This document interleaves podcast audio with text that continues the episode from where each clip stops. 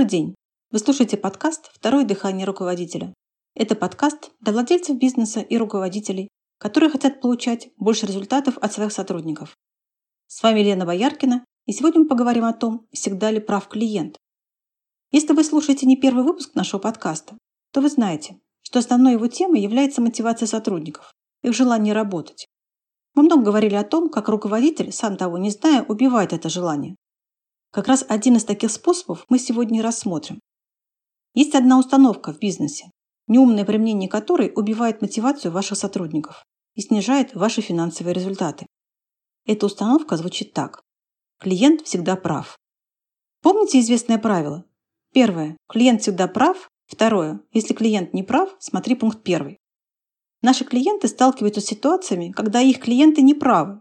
Но, чтобы воплотить в жизнь идею «клиент всегда прав», им приходится потакать любому желанию клиента или его абсурдному требованию. Давайте посмотрим, как это убивает мотивацию сотрудников и сам бизнес изнутри. Считается, что так полюбившаяся вся фраза «клиент всегда прав» появилась в 1924 году в качестве слогана сети магазинов Гордона Селбриджа, основателя универмага Селбридж в Лондоне. По другой версии, еще раньше, сеть отелей Ritz использовала в качестве своего девиза фразу «клиент никогда не бывает неправ». По третьей версии, эти слова принадлежат владельцу одного отеля, который указал своему персоналу на клиента, сидевшего в холле, и сказал примерно следующее. Вот этот клиент всегда прав. Он только что оплатил пентхаус на полгода вперед. А журналисты, которые услышали эту фразу, решили сократить ее до уже привычной всем нам. Но не столь важно место и время ее рождения, сколько важны те последствия, которые могут принести вред как самому клиенту, так и вашей фирме. Мы не будем сейчас рассматривать, прав ли клиент на самом деле или нет. Мы посмотрим, как поклонение этой фразе и использование ее в качестве незыблемого лозунга приводит к выгоранию ваших сотрудников. Следуя правилу «всегда», мы априори начинаем считать своих сотрудников всегда неправыми во всех конфликтных ситуациях с клиентами. Последствия это куда страшнее, чем потеря прибыли. Дело в том, что получить прибыль легче, чем найти заинтересованных в своей работе людей. Тем более легче ее получить, когда у вас работают такие люди, которые любят свою работу и гордятся ею. Но как вы сохраните таких людей, когда решение в пользу клиента будет несправедливым. Если клиент хамит вашему менеджеру, требует то, что не входит в ваши услуги и обязанности, позволяет себе позвонить ему в 3 часа ночи, чтобы выяснить, где находится терминал Д Шереметьево, только потому, что он купил у вас путевку в Египет, то вряд ли это поведение клиента способствует высокой мотивации менеджера. Прикрываясь фразой «клиент всегда прав», мы даем молчаливое согласие на неадекватное поведение некоторых людей. Если человек тоже оправдывает свое хамство этой фразой, значит, у него нет других аргументов, Зачем вам такой клиент? Ведь на самом деле клиент не всегда прав, а мы оправдываем его поведение и позволяем дальше так обращаться с нашими сотрудниками. Отчитывая сотрудников при клиентах, вставая на сторону неадекватных клиентов, которые устраивают скандал на ровном месте лишь потому, что продавец в данный момент обслуживает другого клиента, вы теряете уважение и снижаете мотивацию ваших сотрудников.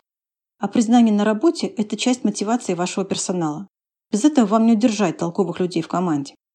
А сотрудники, зная, что вы на стороне всех клиентов, даже тех, кто не прав, начнут ненавидеть абсолютно всех клиентов, улыбаться и работать через «не хочу». И клиент это обязательно почувствует. Как может ваш хороший сотрудник считать справедливыми требования клиента, капризного, неуравновешенного или ведущего себя надменно? В этой связи интересный случай, который произошел в одной из авиакомпаний и стал широко известен. Одна женщина постоянно пользовалась услугами этого перевозчика, но была всегда чем-то недовольна. После каждого полета она жаловалась абсолютно на все, от формы стюардесс до регистрации на рейс. Как-то раз ее очередная жалоба, поставившая в тупик работников отдела по работе с клиентами, попала на стол исполнительному директору Герберту Келлеру. Его ответ на жалобу звучал так. «Уважаемая госпожа Карабл, мы будем по вам скучать. С любовью, Герберт». Это не единственный пример, когда позиция компании строится на более взвешенном анализе отношений с клиентами, в которых клиент не всегда прав. Вот еще в качестве примера из рассказа одного из клиентов. Наш сотрудник по дороге к клиенту, который занимает достаточно высокий пост в крупной государственной структуре, принял от него звонок. Клиент сообщил, что у него была бурная ночь и что наш сотрудник должен по пути зайти в магазин и купить ему бутылку спиртного, а также положить деньги на номер телефона, в который он пришлет. Мы вернули нашего сотрудника в офис полпути, а клиенту позвонил руководитель этого сотрудника и сообщил, что мы не сможем выполнить работу для него по нашим внутренним причинам. Когда требования ваших покупателей противоречат вашим принципам и ценностям, выбирать нужно принципы и ценности. Если требования клиента противоречат вашим ценностям, это не ваш клиент. Выбирайте ценности. В опыте нашей компании была ситуация, когда руководитель приобрел достаточно дорогостоящую услугу, львиную долю которой занимали тренировки, отработка навыков. В ходе оказания услуги выяснилось, что тренироваться клиент не хочет, хочет только изучать материалы. Попытки инструктора прояснить ситуацию, донести до клиента идею, что результат он получит только если будет тренироваться, к успеху не привели. Мы были вынуждены отказать клиенту в услуге, вернув ему предоплату, так как отказ от тренировок делал невозможным получение того результата, что мы декларируем. Согласно правилам нашей компании, у инструктора, который отрабатывает заказчиками навыки в различных сферах бизнеса, есть право отказать клиенту в тренировке. У менеджера по работе с клиентами есть право отказать клиенту в общении. Правда, чаще всего это право применяется по отношению к тем, кто является лишь потенциальным клиентом. Те, кто уже ощутил силу наших тренировок, не попадают в ситуации, когда хочется отказать им в общении. Конечно же, в любом случае и менеджер, и инструктор ведут себя предельно вежливо с клиентами, не допуская в их адрес какой-либо критики или указания на неправоту. Однако они не обязаны продолжать общение и терпеть поведение клиента. При всем этом в нашей компании царит культ клиента. Каждый сотрудник старается сделать так, чтобы те, кто доверил нам себя и своих сотрудников, чувствовал себя максимально комфортно и получил от нашего общения и представления больше, чем ожидал получить. И добиться такого результата при представлении услуги могут только те сотрудники, достоинство которых не ущемлено, на которых не вешают всех собак лишь потому, что клиент проявил недовольство. Компания заинтересована в скорейшем решении ситуации, в которой клиент испытывает недовольство.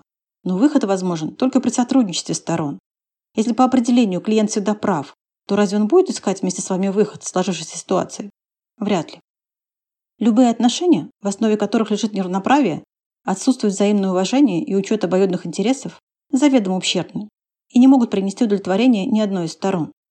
Если вы сами начнете вести учет всех конфликтных ситуаций с клиентами, то обязательно обнаружите, что те клиенты, которые исправно платят вам, выполняют свою часть обязательств и приносят большую часть прибыли, чудесным образом спокойно достигают удовлетворяющего обе стороны компромисса в сложных ситуациях. И напротив, те клиенты, которые приносят меньше денег в вашу компанию, являются самыми требовательными и придирчивыми. Все вышесказанное не означает, что не надо прислушиваться к клиентам, что можно игнорировать их разумные требования или допускать низкое качество предоставления услуг, прикрываясь фразой «клиент не всегда прав». Задача руководителя – строить свои компании таким образом, чтобы учитывать интересы как сотрудников, так и клиентов, для которых эти сотрудники работают. То есть инвестировать в развитие своих сотрудников, защищать их от необоснованных претензий клиентов, продавать свои товары и услуги по максимально высокой цене с целью инвестирования этих средств людей и технологии для обеспечения всевозрастающих ожиданий клиентов и тем самым не обманывать ни себя, ни своих сотрудников, ни своих клиентов. На этом все. Буду рада вашим любым вопросам или комментариям. Если у вас есть вопросы, на которые вы хотели получить ответ, напишите мне их по электронной почте, указанной в описании выпуска. Спасибо за внимание и до встречи в следующий четверг на подкасте «Второе дыхание руководителя».